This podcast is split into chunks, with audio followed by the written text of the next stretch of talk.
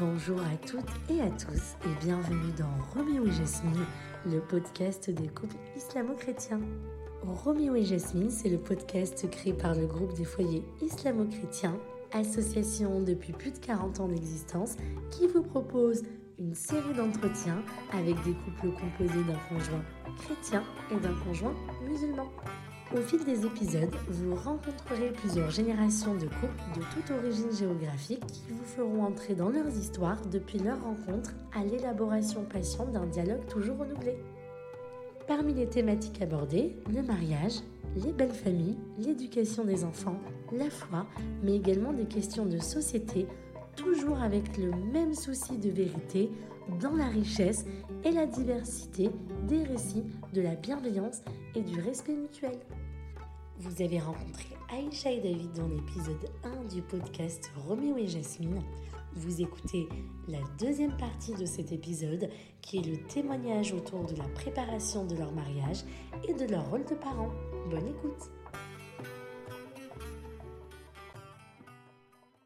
Alors, toi, tu as vécu une expérience euh, que t'as offert l'islam d'une certaine Mhm. façon. Et, et toi, il y a des, des, des aspects euh, que tu as découverts, euh, des aspects euh, de la spiritualité, ou en tout cas des choses qui t'ont fait grandir intérieurement. Mine de rien, ça, on, on va en venir à l'organisation de, notre mariage en fait. Mhm. Euh, on a, à travers les récits en fait des, des couples islamo-chrétiens qu'on a rencontrés au GFIC, ben, en fait, euh, ce qui est très beau, c'est que voilà, c'est des témoignages avec des expériences hyper diverses et, finalement, nous, on était en plein préparatif et on a pioché euh, exactement ce qu'on voulait en disant, ben voilà, là, c'est exactement ce qu'on voudrait. Et, du coup, on a fait plusieurs cérémonies religieuses, dont une à l'église. Euh, donc l'église, euh, une église catholique au Portugal euh, pour, notre mariage où il y avait évidemment une, bénédiction et un temps musulman euh, pendant, ce, pendant ce, mariage à l'église. Et en fait, c'est toute la préparation au mariage à l'église que j'ai trouvé hyper enrichissante. Euh, donc on a fait la préparation au mariage euh, au Portugal. On a choisi les textes religieux de la Bible ensemble et, et j'ai trouvé ça super parce que, parce que je découvrais en fait plus précisément euh, la religion chrétienne et, j'ai- été, euh, vraiment emballée de comment ils accompagnent les couples à, à cette union. Et, j'ai trouvé presque dommage que dans l'islam, il n'y ait pas de préparation euh, au mariage. Et là, vous aviez trouvé euh, un prêtre euh, au Portugal, voilà, qui a compris votre situation, qui a été accueillant et qui vous a bien accompagné. Donc, euh, Oui. ouais. Ouais, Hyper ouais. enthousiaste. Et en français, euh, c'était possible en français ou tu Alors, parles un peu euh, Alors, on avait, alors euh, pendant la cérémonie, on avait une traductrice euh, et on avait fait euh, les, on avait fait les, les livres euh, religieux en français et en portugais. Euh, et, et sinon, euh, la- quand je m'exprimais à l'église, je m'exprimais en portugais. Donc, euh, D'accord. j'avais appris euh, ce que je devais dire euh, en portugais. Très bien, très bien. Et donc, tu as découvert une richesse aussi, euh, dans- déjà dans l'accompagnement et aussi dans la tradition, j'imagine. C'est ça. Et c'est vrai que le prêtre euh, qu'on a rencontré était euh, incroyable parce qu'il était presque plus enthousiaste que nous de, de célébrer notre mariage. Il nous a dit que c'était, c'était vraiment génial, euh, euh, que lui il était prêtre catholique mais qu'il avait le Coran comme livre de chevet également. Vous avez de la chance. Ouais, hein. on a trouvé ça Ouais. juste incroyable. Et euh, donc quand on lui a dit qu'on voulait faire également un temps musulman pendant, pendant la cérémonie avec la récitation de la Fatiha et puis euh, un temps de parole euh, par un, un musulman, euh, il a dit mais pas de problème. À la fin du temps musulman, il a fait une grande accolade à la personne qui, qui représentait l'islam. Il a, il a applaudi. donc on, on a eu une très très belle cérémonie à l'église. Et la personne qui représentait l'islam, c'était un ami au Portugal déjà ou il est venu de France Il est venu de Ouais. France. C'était Khaled Romo. D'accord. Super, hein, très bien, très bien. Et, euh, et, par rapport justement à l'expérience des autres donc, que vous avez trouvé au, au au groupe des foyers islamo-chrétiens. Qu'est-ce qui vous a inspiré, par exemple? Enfin, vous avez parlé des, justement des, différentes propositions que vous avez pu trouver parmi les, ceux, qui avaient, ceux qui étaient passés avant vous. Qu'est-ce qui vous a le plus inspiré parmi les, les, exemples que vous avez eus? C'est ça, ce qui nous a le plus inspiré, c'est le fait qu'on pouvait trouver un compromis qui ne mette pas en retrait une des deux religions. Euh, et du coup, euh, c'était un, couple qui a décidé de faire euh, plusieurs cérémonies. Enfin, je crois qu'il y en avait peut-être deux ou trois. mais qui laissait finalement un temps égal aux, deux religions. Donc nous, c'est ce modèle-là qu'on a adopté. Donc on a fait un mariage à l'église, on a fait également un mariage religieux musulman. Euh, et une fête euh, totalement orientale euh, en Algérie, parce que j'ai beaucoup, j'ai beaucoup de familles en Algérie, et, toujours avec un temps chrétien, même dans la cérémonie religieuse musulmane. Et en fait, c'est ça qui nous a parlé à travers les témoignages des autres couples, c'est, de se dire on ne veut pas cloisonner. une, une, cérémonie en disant bah, là c'est que le christianisme et puis il faut pas qu'on parle d'islam et là c'est que l'islam, il faut surtout pas parler de christianisme on voulait mêler les deux et, c'est ça qu'on a pioché chez les autres couples. C'est, le, et on s'est dit, ben, c'est super, c'est possible et c'est exactement ce qu'on veut. En fait, vous avez découvert qu'on pouvait être très libre et avoir beaucoup de créativité dans des cadres euh, très différents. Euh, Exactement, oui. Alors qu'on pensait que c'était euh, très normé et, qu'il fallait surtout pas sortir des cadres. Et donc, en fait, plus on est, plus on est au point soi-même sur ces questions-là, plus on peut se permettre finalement de la créativité, de la, voilà, de la liberté euh, dans la façon dont on va célébrer euh, son mariage. Exactement. Il y a de quoi faire, oui. en fait. il y a de la ressource. C'est ça. Voilà. Et Khaled Roumo, donc, euh, qui est, donc lui, c'est un, on peut dire un, un poète, un poète, un écrivain, connaît bien l'islam, qui est d'origine, enfin qui est syrien d'ailleurs, hein, qui vit en France depuis des décennies. Donc, qu'est-ce qui vous a apporté? Qu'est-ce qui est... Comment vous l'avez rencontré? Il vous a aidé à préparer euh, votre mariage? Ah Oui, il nous a aidé euh, à préparer notre mariage. C'est lui qui a fait la cérémonie religieuse musulmane en France et ensuite qui nous a accompagnés au Portugal pour faire le temps musulman à l'église. Euh, ce qui nous a apporté, c'est surtout sa vision euh, finalement euh, de l'essence de l'islam, euh, de prendre de la hauteur. Et c'est vrai qu'à l'époque, moi je peux poser des questions très basiques parfois euh, sur, euh, sur le, le, couple le mixte, hein, euh, vraiment le quotidien, le halal, pas halal, le porc, pas porc. Et, et, finalement, il, nous pousse à, à, parler de l'essentiel et, et, à vraiment prendre de la hauteur. Et c'est ça qui est très intéressant avec les échanges avec Khaled Roumo. Et, et, surtout, il est très apaisant sur ces questions-là. Et, et, finalement, en fait, euh, je sais qu'il a beaucoup échangé avec, euh, avec euh, quelques-uns de nos invités au mariage et, notamment mon père.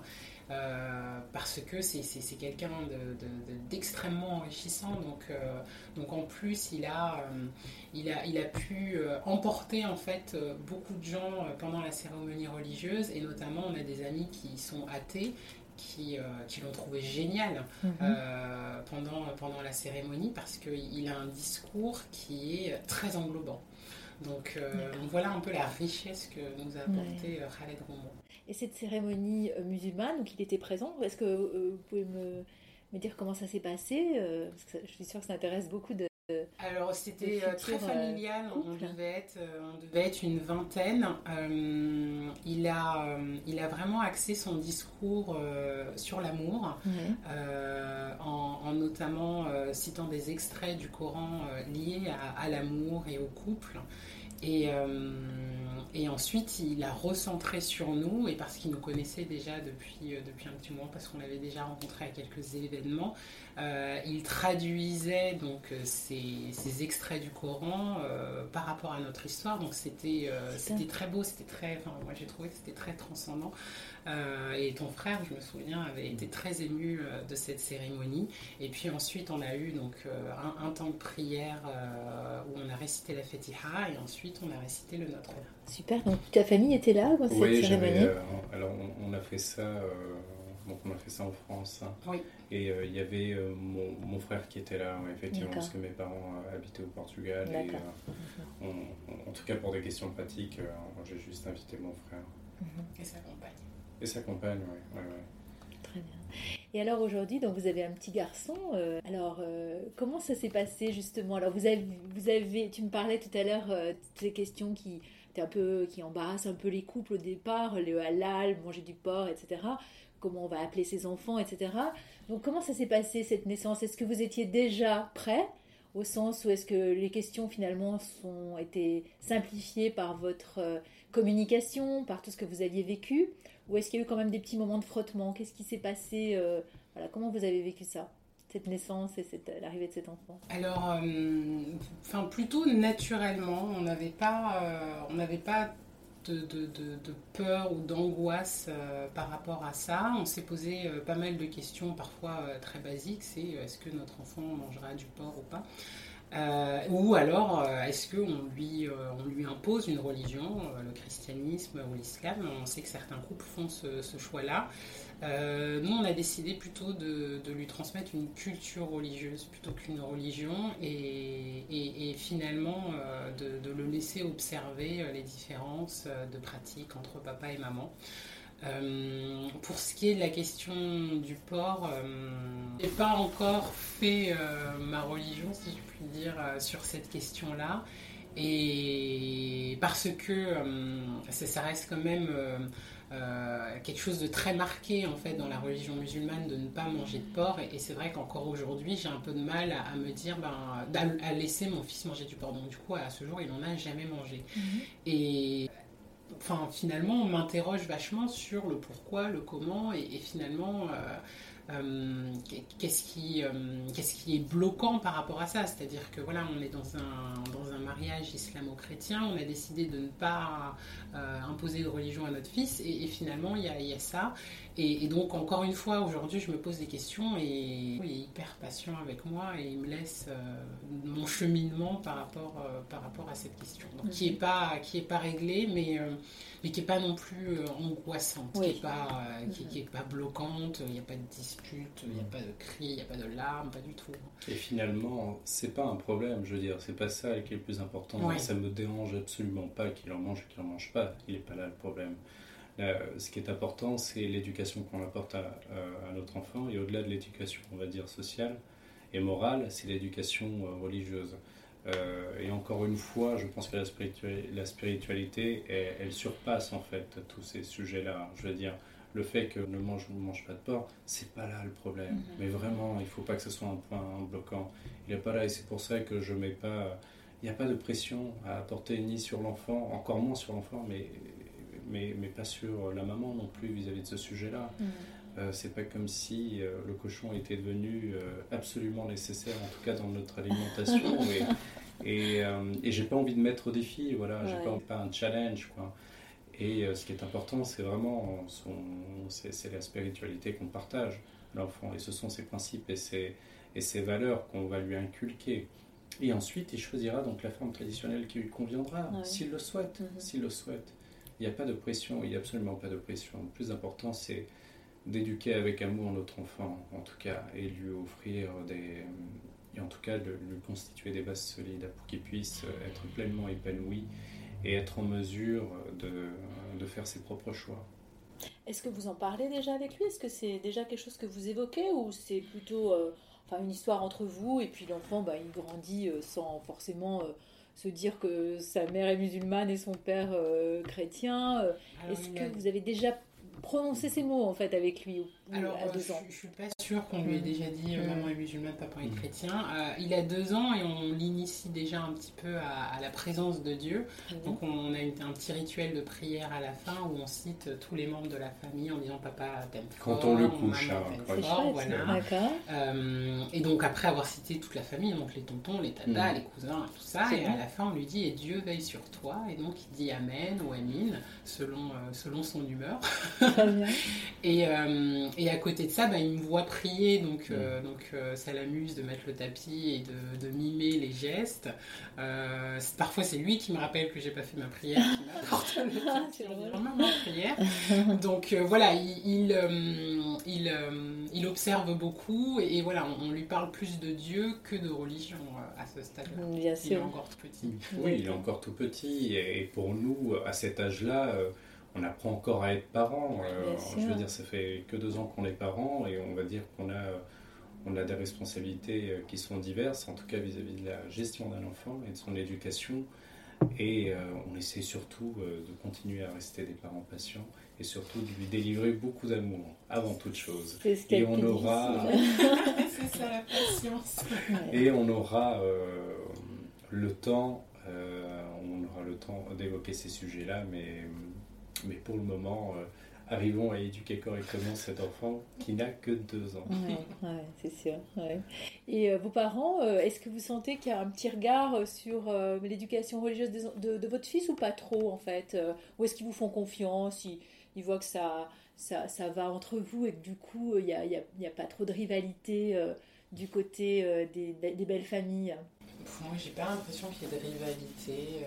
Ils s'amusent à faire des paris comme. Ah pour les jeux, mais. Ah, savoir s'il sera chrétien. Bah oui, mais c'est. Ah, oui. Ouais, ouais, je pense qu'ils nous font confiance, on en parle euh, pratiquement jamais. Non, je pense qu'ils nous font confiance. Et moi, personnellement, euh, mes parents m'ont jamais demandé. Euh, ils m'ont jamais demandé. tout simplement, déjà, ils ne s'intéressent peut-être pas au sujet parce qu'ils sont tous gagas d'avoir un petit-fils de deux ans. Ouais. Et mais je pense qu'ils nous font avant tout confiance, comme ils nous ont fait confiance, ils nous ont fait confiance au moment de notre union. Et, euh, et, et, je pense que par pudeur, ou peut-être euh, ils, éviteraient peut-être de parler de ce sujet-là envers nous.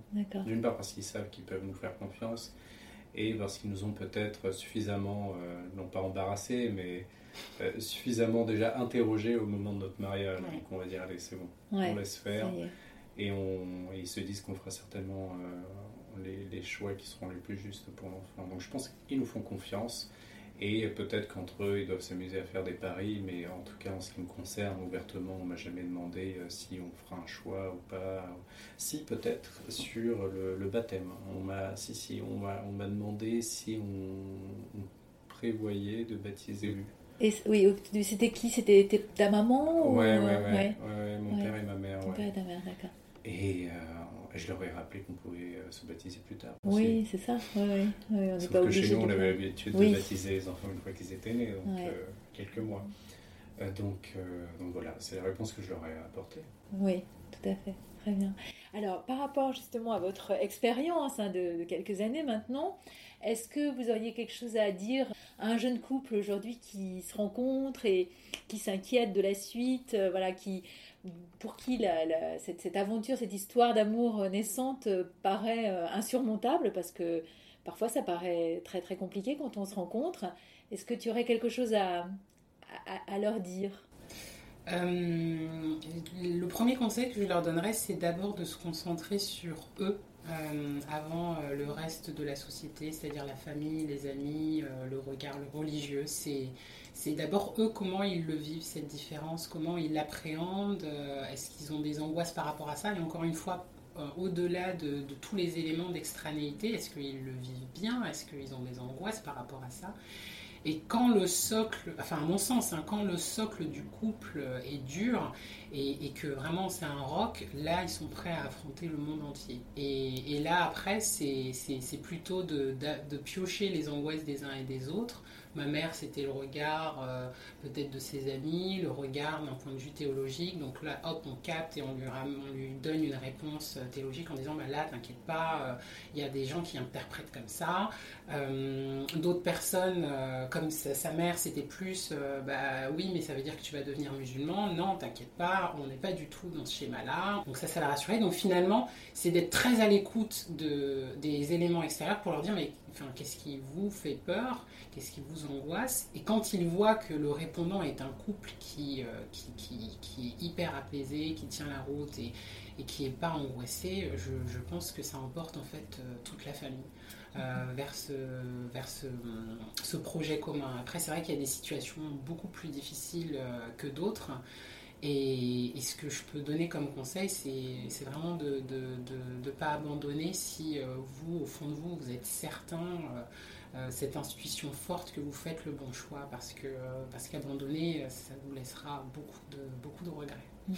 Donc être d'abord sûr de soi, et une fois qu'on est sûr de soi, travailler l'argumentation en fonction des, des craintes de l'entourage. Mais avec légèreté. Nous, c'est vrai que mhm. dans notre famille, on, rigole beaucoup. On, on, fait beaucoup de blagues et, c'est vrai que c'est vrai que c'est ça qui a vachement dédramatisé euh, le sujet qui est un peu lourd. Enfin, Une musulmane qui se marie dans une église, ma mère au début, euh, voilà, elle n'était pas ravie, mais euh, je, je, disais t'inquiète pas. Donc on faisait pas mal de blagues sur le sujet. Euh, et je me souviens le jour du mariage, je lui ai dit euh, Bon, bah tu m'accompagnes pour me convertir au christianisme. Me fait C'est pas drôle. et, quand elle est sortie de la cérémonie et qu'elle a vu qu'il y avait un temps euh, musulman, elle a dit C'était super. Et donc voilà, c'est également les rassurer par rapport à ça, mais avec beaucoup de légèreté. et, c'est vrai que nous, on l'a fait avec beaucoup, beaucoup de légèreté. C'est vrai que l'humour est important hein, dans, nos, histoires. Et toi, qu'est-ce que tu donnerais comme, euh, comme message? Qu'est-ce que tu as envie de dire à un jeune couple euh, qui viendrait te voir en disant Mon Dieu, euh, c'est insurmontable hein? Alors, j'ai, j'ai, je pense qu'elle a dit l'essentiel. Ce qui est certain, c'est que un, couple qui, qui s'aime véritablement, en tout cas qui, qui, ont cet amour véritable, ça serait quand même dommage de, de se séparent, en tout cas à cause de, leur environnement, en tout cas, ou de cette pression sociale.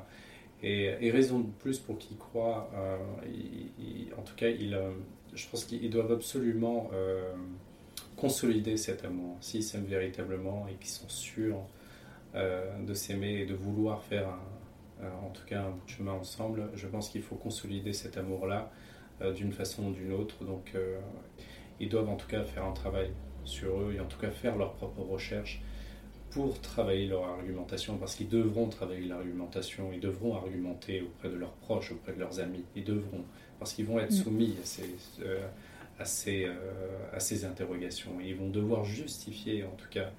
Et je pense que pour moi, il n'y a, y a, pas, a pas plus belle preuve d'amour d'une certaine manière, et, et, notamment dans notre pays où on a des, euh, des Français issus de, de confessions très différentes, je pense qu'il n'y a, pas plus belle preuve d'amour euh, que la mixité, en tout cas religieuse, et l'union, en tout cas, entre un chrétien et, euh, et un musulman. le, fait que ça se, ça se passe à, l'aube du 21e siècle, moi je trouve que c'est très fort et c'est un, message de paix.